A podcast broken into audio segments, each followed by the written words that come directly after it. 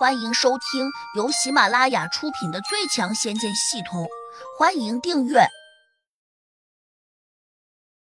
第一百三十一章，又见帝灵出没。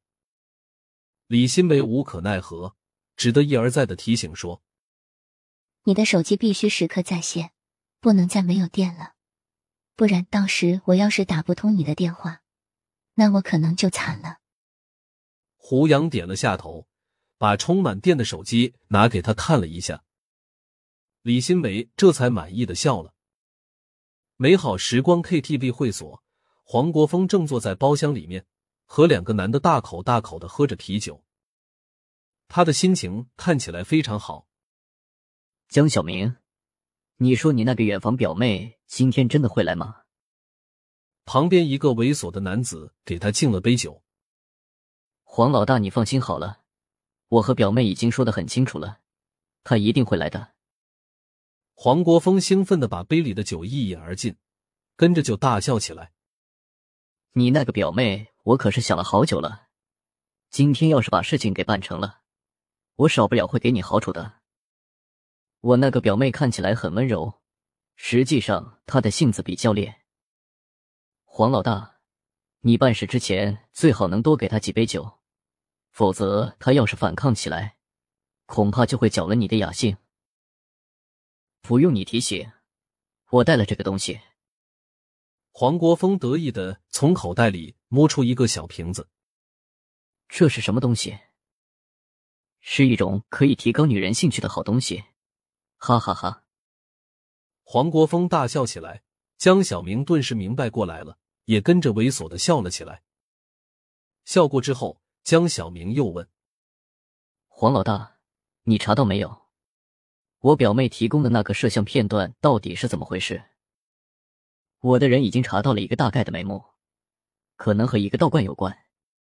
那个道观的道长很不好惹，如果你的表妹真的被他盯上了的话，那就只有一个办法。黄国峰冷峻着脸：“什么办法？很简单，把你的表妹嫁给我。”只有我才能够保护他。”黄国峰贼笑道。江小明以为黄国峰这是一个套路，便陪着笑脸哈哈的笑了起来。李新梅走进会所的时候，门卫还特意询问他有没有预约。他忍不住拿出手机，给还在停车场的胡杨打了个电话：“你快点过来，没有我带你，你是进不去的。”胡杨回话说：“你别管我。”我自有办法。李新梅无奈，只得一个人进去了。胡杨没有跟进去，因为他意外的发现了一个情况：刚才带着李新梅开车过来的时候，有一辆车紧跟着自己。如果只是被普通人跟踪，胡杨也不觉得有什么，但是他却发现那辆车里面竟然散发出了灵气。最初，胡杨以为车里面可能有一件宝贝，但是很快他就发现。那种灵气是从一个人身上发出来的。没想到开车跟踪自己的人竟然是一个地灵，而且他的功力还不低，大概处于四级。如此说来，他的功力比自己更高。这样一个地灵跟着自己做什么？胡杨不得不警惕起来。想了想，他又觉得那个地灵可能不是冲自己来的，因为他之前从土地老头那里学会了一个法术。早就把身上的灵气都屏蔽了起来。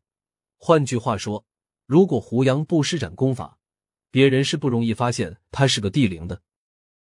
而且胡杨还觉得那个地灵有些眼熟，好像在哪里见过，但是他又想不起来。在车上坐了一会儿，那个地灵果然朝着会所方向走了过去。看样子他是冲着李新梅去的。李新梅只是一个普通人。这个地灵跟踪他做什么呢？胡杨有点想不通。那个地灵走到会所的门口时，两个门卫把他拦了下来。就在胡杨以为他要表明身份的时候，谁知道这个地灵却冲两个门卫挥了一下手。别人可能不知道，但是胡杨看见时却吃了一惊。原来这个地灵的手掌心散发出了一小片白色的雾气。那两个门卫的眼神顿时变得茫然起来，然后那地灵很轻松的从两人中穿过去，从容的走进了会所。这个不知道从哪里钻出来的地灵，他到底要做什么？胡杨赶紧下了车，也走向了会所大门。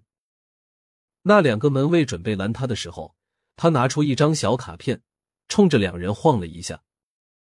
两个门卫连忙说：“请进。”胡杨使了一个障眼法，这张卡片落在两个门卫的眼中，就好像会员证一般。因为有那个地灵在，胡杨不敢贸然放出神识。来之前，李新梅就给他讲了一个房号，他走到吧台，随便找一个服务生，就把那个包厢的位置给问出来了。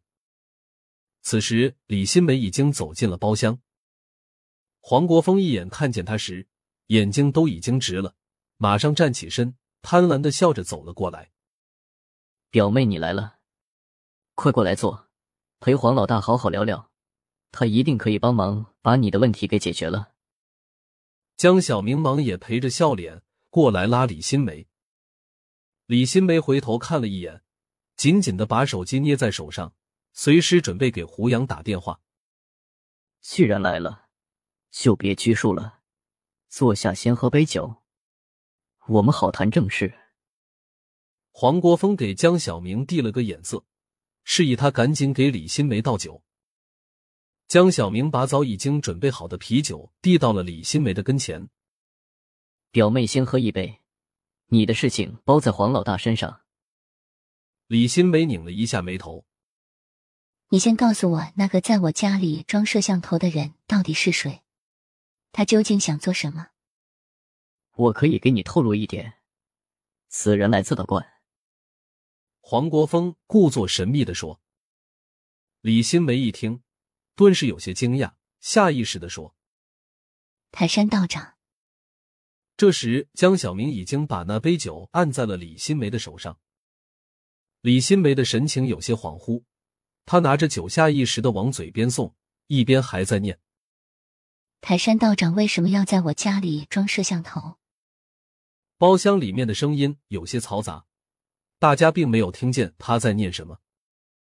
黄国峰却很期待的望着他。李新梅终于把酒给喝下去了。本集已播讲完毕，请订阅专辑，下集精彩继续。